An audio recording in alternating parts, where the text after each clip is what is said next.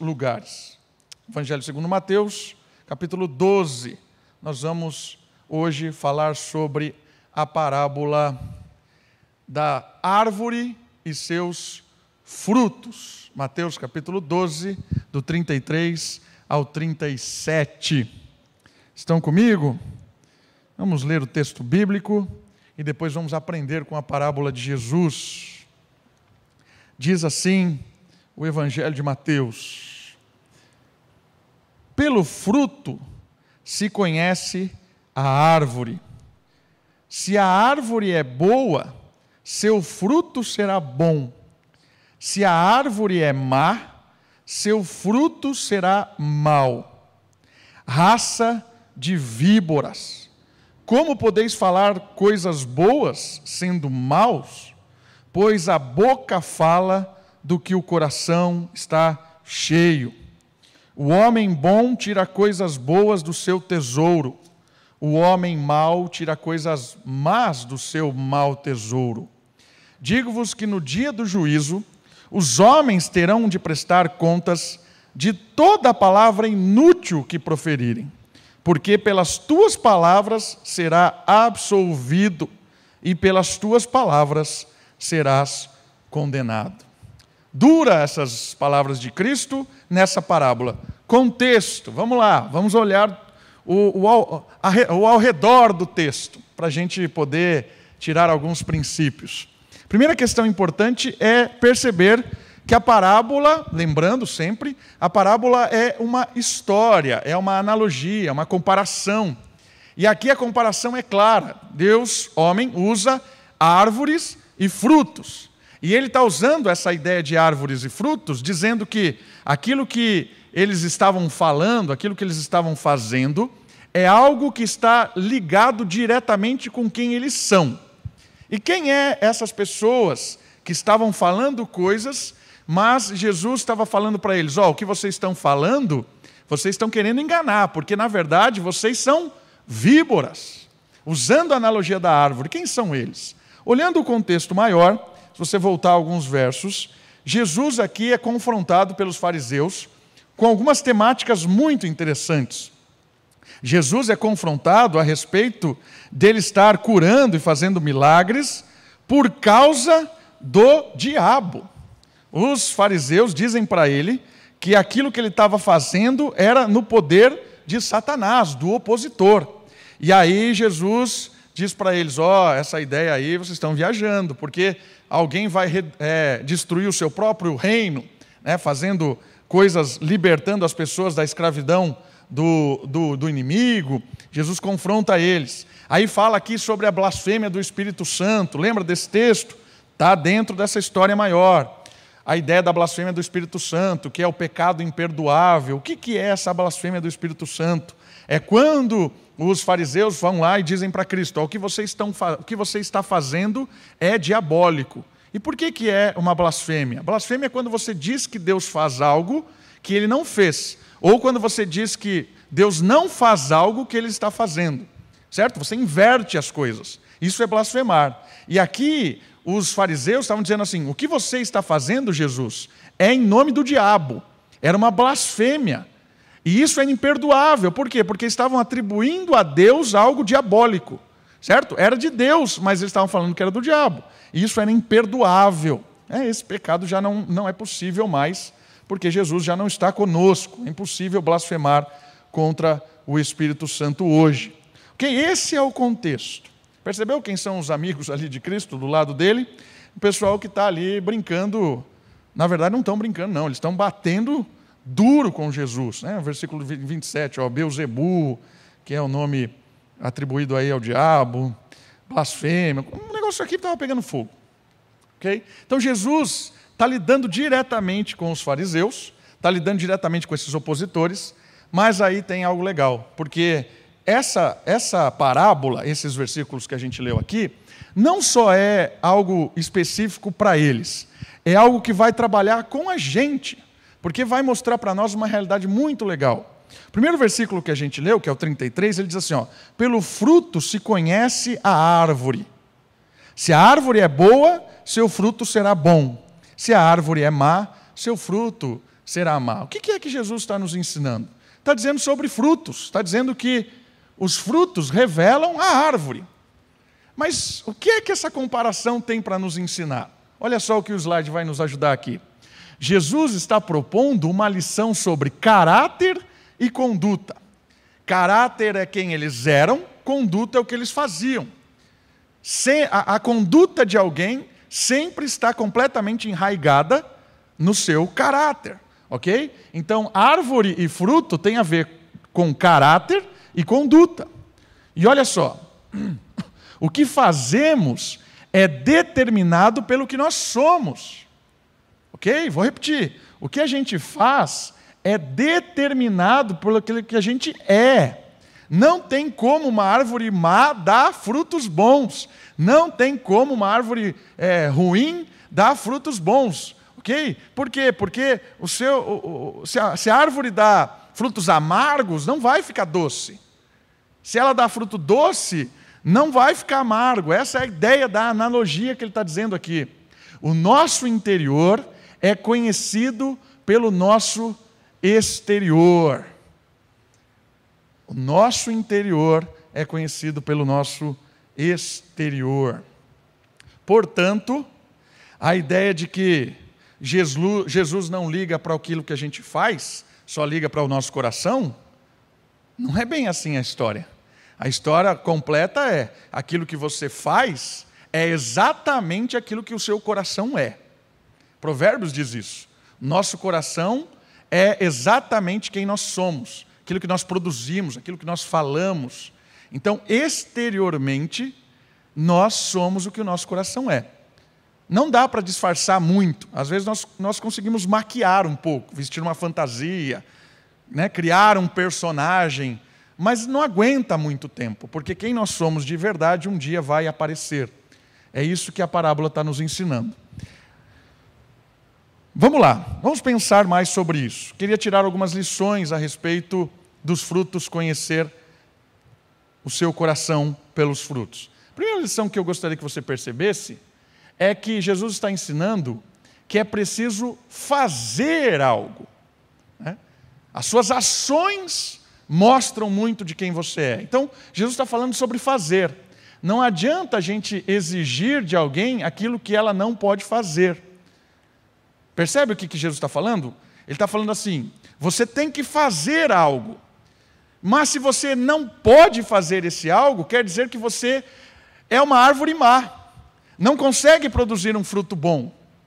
Então não adianta só ficar falando, ó, faz. É preciso fazer algo bom. Mas se você não é uma árvore boa, nunca vai produzir algo bom. A primeira lição que Jesus está dizendo para os fariseus é o seguinte: vocês estão todos com rito bonitos aí. Faz aí a prática religiosa, guarda o sábado, prega, ensina, fica aí com toda essa pompa, tem um discurso, mas o que vocês estão dizendo não é não é não condiz com o seu coração, não condiz com quem vocês são de verdade. E mais impressionante, aquilo que vocês são de verdade, aquilo que vocês são de verdade, cai a máscara quando há realmente um confronto. A primeira lição que a árvore e o fruto nos ensina é que não dá para fazer coisas que nós não somos. E o que isso tem para nos ensinar olhando para os fariseus? Às vezes, queridos, nós queremos ter uma vida cristã sem ser cristão. A gente quer ter um relacionamento com Cristo sem ser de Cristo. A gente quer começar a fazer boas obras sem ser de Cristo. Impossível. É a mesma coisa de querer que um carro ande sem o motor. Não vai andar. Com as rodas, o banco, com a pintura, com a ferragem. Não anda. Por quê? Porque ele não tem motor. Não dá. Às vezes, quando a gente vai falar do amor de Deus para as pessoas, a gente começa pela moral. Olha, você tem que deixar de mentir, você tem que parar de ser desonesto, tem que parar de deixar de fazer isso. Não adianta você pedir para alguém produzir alguma coisa boa se ela não é uma árvore de Cristo. Percebe como a gente se engana às vezes? A gente quer que a pessoa faça algo que ela não pode fazer. A gente quer exigir de alguém uma mudança que ela não pode produzir por si mesma. Por quê? Porque a árvore boa não produz frutos ruins. E a árvore ruim não produz frutos bons. Primeira lição é que fazer, para fazer realmente algo bom, é preciso ser bom. Já começa a perceber que em nós não tem nada bom, né? Sem Cristo é complicado. E outra coisa muito interessante, que a gente também tem mania de fazer, quando a gente quer transformar alguma coisa, né, uma realidade, ou no nosso casamento, ou nos nossos filhos, a gente quer mudar o comportamento deles. A gente quer que a nossa árvorezinha, criança lá em casa, comece a dar frutinho bonito. Mas a gente, a gente não vai investir na árvore ou trabalhar com a árvore. A gente quer apenas que o fruto seja bonito. Trabalhamos apenas com as ações. E isso é destruidor. Destruidor. Se a gente não começar a observar na educação dos nossos filhos que não adianta só mudar o comportamento, a gente precisa trabalhar com o coração dele, a gente vai entrar nessa de só podá-lo, né? Ó, a gente vai entrar, vai chegar agora na casa da tia, você vai, não pode pedir sobremesa, você não pode gritar, não pode fazer aquilo outro, tem que cumprimentar todo mundo, faça isso, faça aquilo, não pode fazer aquilo outro. Você cria um, todo um esquema para que o seu filho se comporte bem quando criança. É uma estratégia? É uma estratégia. Perigosa? Perigosa e imortal. Por quê? Porque você não está trabalhando na essência, só no comportamento. Às vezes no casamento. Casamento, às vezes a gente quer que o nosso cônjuge, cônjuge ele mude alguma coisa. Mas a gente quer que ele mude a atitude. E aí faz de tudo para mudar a atitude dele. Mas não vai mudar. Por quê? Porque se não trabalhar no coração, o comportamento não muda. Não adianta atacar as ações sem atacar o coração. Se você já experimentou a limpeza superficial no exterior, sabe que é decepcionante. Quantas vezes nós, na nossa caminhada cristã, a gente identifica algumas falhas e fala assim: ó, oh, agora eu vou mudar isso.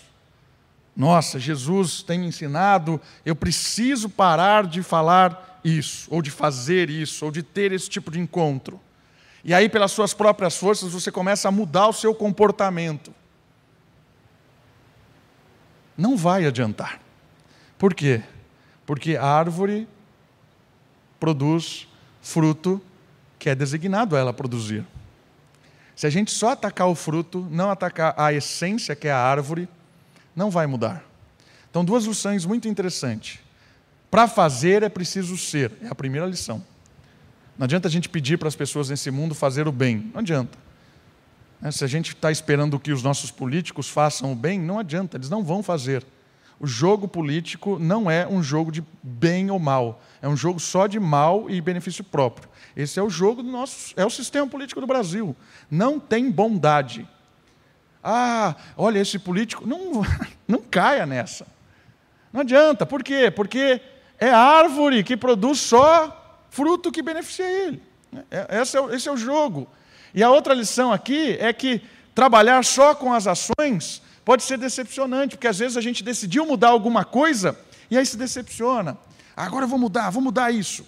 Tenta, tenta, tenta e não adianta. Aí você se decepciona e fala: ah, e agora? Como é que eu vou mudar? E não muda. Então, percebendo isso, é impossível mudar a árvore. É isso que eu queria que você chegasse. É impossível mudar a árvore. É mesmo. Olha só um ditado judaico muito legal. Vou ler o ditado judaico para você. Pegue a árvore amarga. Pegue a árvore amarga. Plante ela no jardim do Éden. Regue com os rios de lá.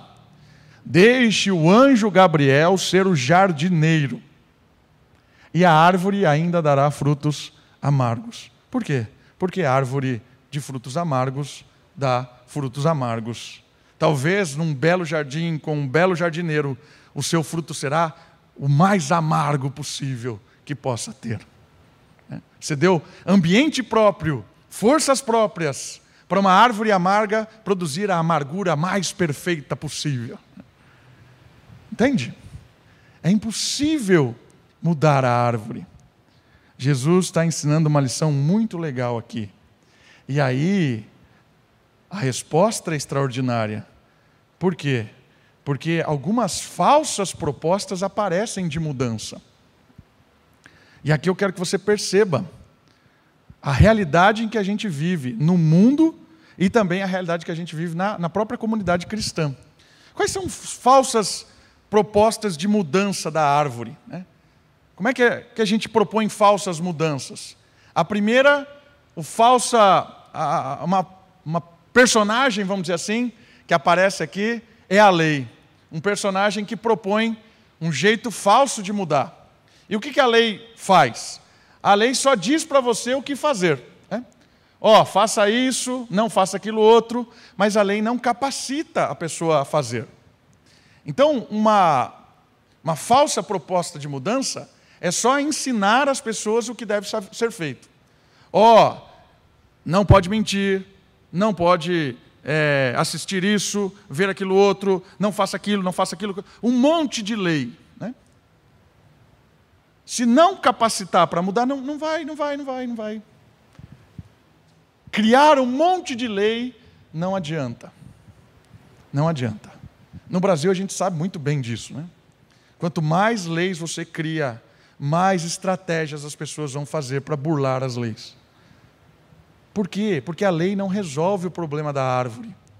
E Gálatas diz algo muito interessante, mas o texto que está aí é o de Romanos, capítulo 7. Gálatas e Romanos trabalham muito claramente com esse texto da lei. Olha só o que Romanos 7 diz. Deixa eu ler rapidinho para você. Romanos capítulo 7, versículo 14. Porque sabemos que a lei é espiritual, mas eu sou limitado pela carne, vendido como escravo do pecado. O que é que Paulo está dizendo aqui? Ainda que você saiba a lei, as coisas corretas de serem feitos, sendo uma árvore amarga, uma árvore ruim, é impossível fazer o que a lei diz para fazer. Por isso, conhecer a lei não é uma, uma boa resposta. Infelizmente, tem muitas igrejas que enfiam um monte de, de regrinhas. Não sei se você conhece, mas tem, tem um monte, né? Eles chamam de doutrina ainda. Ó, nossa igreja tem um monte de doutrina para que você seja uma árvore boa. E quais são as doutrinas? Ah, aqui a mulher tem que usar um tipo de roupa, não pode depilar partes do corpo, não pode cortar o cabelo, não pode usar maquiagem, tem tintas de, de unha que podem, outras não podem. E você cria infinitas regras. Aqui usa o véu, tira o véu. Né?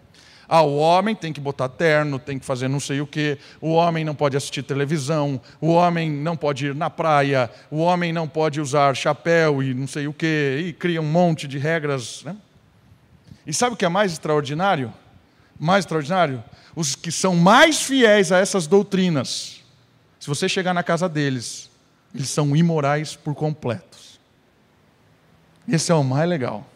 O cara que arrota a lei, arrota a lei, tem o prazer na lei. O cara que arrota a lei, se você chegar perto dele, ele é um. Quase falei uma besteira. Ele é um imoral.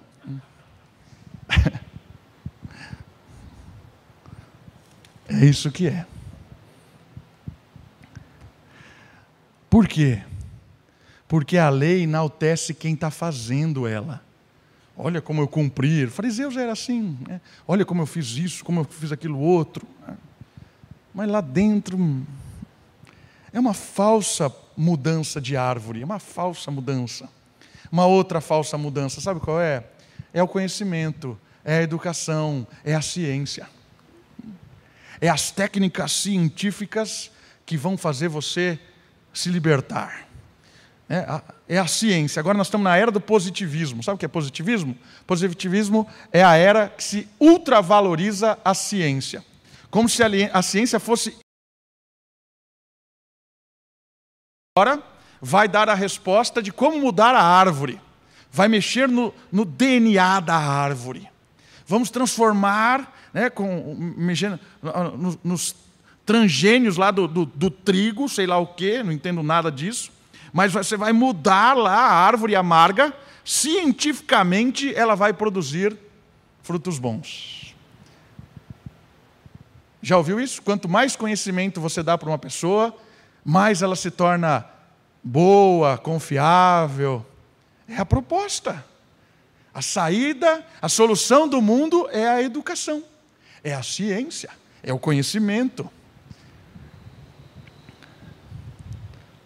Isso é um outro engano, sabe por quê?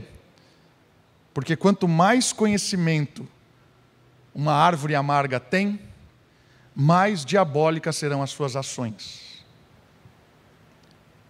Quanto mais conhecimento, quanto mais metodológico, quanto mais PHD o monstro do nosso coração tiver, mais destrutivo será as suas ações. Olhe para a humanidade. Olhe para a humanidade. 200 anos atrás, 200 anos atrás, o homem mais rico do mundo morreu porque não tinha um antibiótico. Sabia disso? 200 anos atrás. O homem mais rico do mundo morreu porque não tinha como tratar uma inflamação.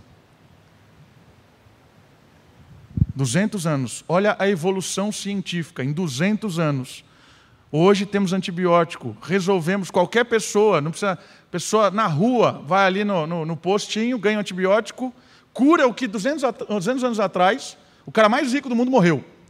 Hoje, a ciência resolveu um problema gravíssimo. Aí você fala, nossa, evolução científica, olha como o ser humano ficou bom. Melhorou o mundo. Né? Melhorou muito. Quanto mais ciência Quanto mais conhecimento, melhor será o mundo. Mentira. Porque árvore amarga produzirá amargura e destruição sempre. Quanto mais conhecimento, mais destruição, mais bem feitas destruições. Percebeu que a educação, que o conhecimento por si só também é uma resposta falsa? Lembrando, a lei por si só não é má.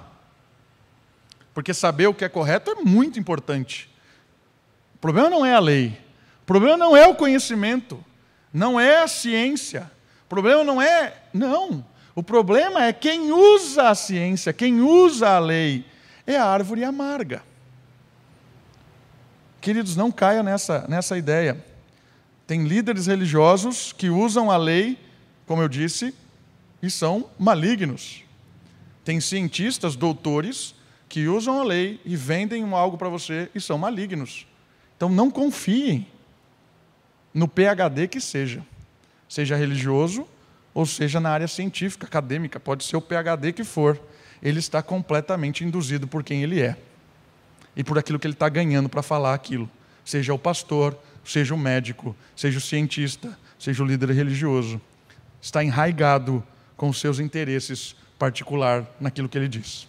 Não seja bobo. E a outra falsa promessa? É a economia. Já ouviu essa também? Que se nós igualarmos. Opa, passei, passei demais aqui. Nem sei onde está mais. Opa, volta aqui. É a questão do dinheiro. Se você trouxer uma igualdade financeira para todos, ou resolver o problema para todos economicamente, vai acabar as disputas, né? É a disputa, entre o dominante e o dominado, a burguesia e o proletariado. Talvez essa seja a resposta marxista para solucionar o mundo, né? Vamos acabar com essas divisões de classes, destruí-las e não vai resolver nada, porque quem hoje é dominado sonha em ser dominante. Quem hoje é proletariado sonha em ser burguês. Infelizmente, a vida é assim. A vida é assim. Árvore má produz fruto má. Mas tudo isso é desesperador, é desesperador. Sem Cristo é desesperador. Mas aí olha, olha a alternativa. A alternativa é enxergarmos que existe um muro aqui. Né? Se existe um muro separando a humanidade de Deus, e esse muro é a nossa, o nosso coração pecaminoso, a gente, não adianta a gente pintar o muro, fazer coisa bonita, arte, bela. Não adianta, o muro vai ficar bonito, mas está separado, não adianta. Pois o homem sempre estará sozinho de um lado, ainda que a sua visão seja agora toda enfeitada. Né? Precisa derrubar esse muro. Só Jesus transubstancia a árvore. O que é transubstancia? Muda substância. Só Jesus pode mudar uma árvore amarga para uma árvore doce. Só há essa mudança em Cristo. Por quê? Por três fatores importantes. Reta final já. Porque Jesus oferece perdão, porque Jesus chega no coração e porque Jesus rega com amor. Olha só, Jesus oferece o perdão de todos os rastros que as nossas vidas deixou. Ele golpeia o nosso coração de pedra para que tenhamos um coração de fogo. Ele nos rega com o amor para sermos amados e amarmos de verdade. Esse é o ponto central dessa parábola. Entendermos quem é o Jesus que conta ela. Jesus é aquele que não veio só apontar o problema da árvore, ele veio se apresentar como a solução do problema da árvore. E Jesus, ele é a solução porque ele não só vem falar né, o que fazer. Jesus não é um líder moralista. Jesus não veio aqui dar bons exemplos. Jesus não veio aqui só para mostrar para a gente como viver bem. Ele fez isso e muito bem. Mas essa não é a missão principal de Cristo. Porque ensinar como viver bem, os fariseus estavam fazendo. Mas os fariseus estavam completamente corrompidos na sua essência. Eram moralistas. Jesus veio para apontar qual é a solução da árvore amarga. E a solução da árvore amarga é perdoar a amargura, é lavar toda a culpa, todo o sentimento de revolta, de angústia, de tristeza, todas as marcas que essa vida nos produziu e nos deixou amargo, lavar toda essa, essa situação no perdão que vem de Cristo. Jesus veio para perdoar todas as amarguras, todo o azedo, toda a morte que a nossa árvore, nossa vida produziu de frutos mortais, venenosos, angustia, de angústias, de desespero. Jesus veio para perdoar todo o rastro das nossas aflições. Além do perdão, Jesus veio golpear a essência de quem nós éramos. Árvore má, ainda que no jardim bom, produzirá frutos mal, maus. Verdade. Então não bastava Jesus perdoar, Jesus precisava mudar a nossa essência. E foi isso que ele fez. Jesus dá um golpe no nosso coração. O nosso coração é um coração de pedra, um coração maldoso, maligno, um coração que pensa em si só. Mas Jesus veio golpear esse coração para que esse coração transformasse num coração de fogo, e fogo aqui é o símbolo do Espírito, o símbolo da pureza, da santidade, da transformação. Quando Jesus golpeia o nosso coração, a nossa essência é atingida. Aquilo que só produzia amargura, agora pode ser doce. O carro que não tinha motor, agora pode andar, porque está lá o motor. Atingiu quem nós éramos nova identidade. Mortos, vivos, amargos, doces, secos, floridos. Percebeu o que Jesus fez? Jesus nos fez novas criaturas. As coisas antigas ficaram para trás perdoadas. Eis que tudo se fez novo. É aqui que começa a mudança.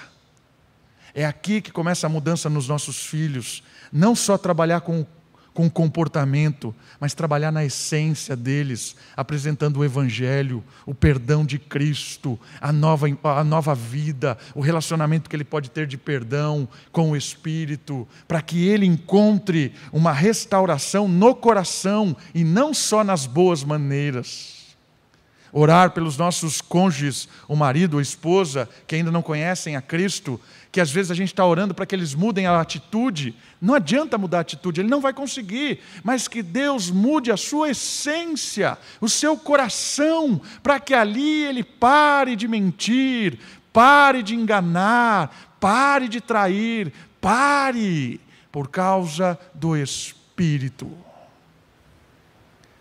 Jesus golpeia o nosso coração. E o mais extraordinário é que ele rega a árvore nova. Ele rega a árvore nova com o amor. E aqui é extraordinário. Sabe por quê? Porque Jesus diz assim, complementando o que Deuteronômio tinha dito. Deuteronômio diz assim: Ame ao próximo como você ama a si mesmo. Porque todos nós nos amamos. Todos nós nos amamos. É normal isso. Qual é o problema disso? O problema é quando nós só nos amamos. Deuteronômio diz assim: ame a si mesmo como você ama ao próximo. Mas esse amor, lembra? A lei mostra o que fazer. Show de bola. Mas eu não consigo, porque eu ainda sou árvore amarga, árvore egoísta. Jesus vem e rega com o amor. E aí ele diz assim: ame ao próximo como eu vos amei. Opa! Muda a história. Por quê? Porque eu experimento o amor de Cristo. Eu experimento o perdão de Cristo eu experimento o novo nascimento, eu experimento o Deus que habita em mim, que me perdoa, que me restaura, que está dentro, que está agindo no meu coração. Eu vivo esse amor ágape, que é o amor divino. E aí, esse amor, eu começo a me amar da maneira correta. Eu amo a mim mesmo por causa do amor de Cristo que me faz amar, para me cuidar, para me orientar. Um amor que não é egoísta, um amor que não é algo é, é, louco, um amor insano por mim mesmo, narcisista. Não, é um amor agora cristão, porque Cristo me amou e esse amor de Cristo me faz me amar da forma correta, justa, extraordinária. E aí, quando eu me amo da forma correta, começa a transbordar esse amor de Cristo para as pessoas que estão do meu lado. Porque mudou a fonte. Jesus rega-me com o amor, para que o amor me contamine, para que eu me ame da maneira correta. E aí comece a transbordar amor de Deus, não amor próprio, amor de Deus por meio de mim, por meio de você. Sem essa rega, é, é, é, regar do Espírito, regar de Cristo, do amor de Cristo, o nosso amor pelos outros será sempre um amor egoísta. Sempre. Por isso que Jesus diz assim: ame mais a mim do que ao seu filho, ame mais a mim do que a sua família, ame mais a mim do que a qualquer coisa. Porque se você não amar a mim mais do que a qualquer coisa ou qualquer pessoa, você amará de forma egoísta. Só o meu amor te liberta de você mesmo para amar ao outro da forma correta, perfeita, transformadora. Por isso que a gente olha para o texto, e eu tinha muito mais coisa para falar, que os versículos são muito grandes, mas eu vou deixar para uma outra ocasião. Jesus diz assim: raça de víboras. Raça de víboras, que é o versículo 34. Por quê? Porque tudo que eles produziam, tudo que eles falavam, era contaminado com o amor egoísta. É a vantagem que teria.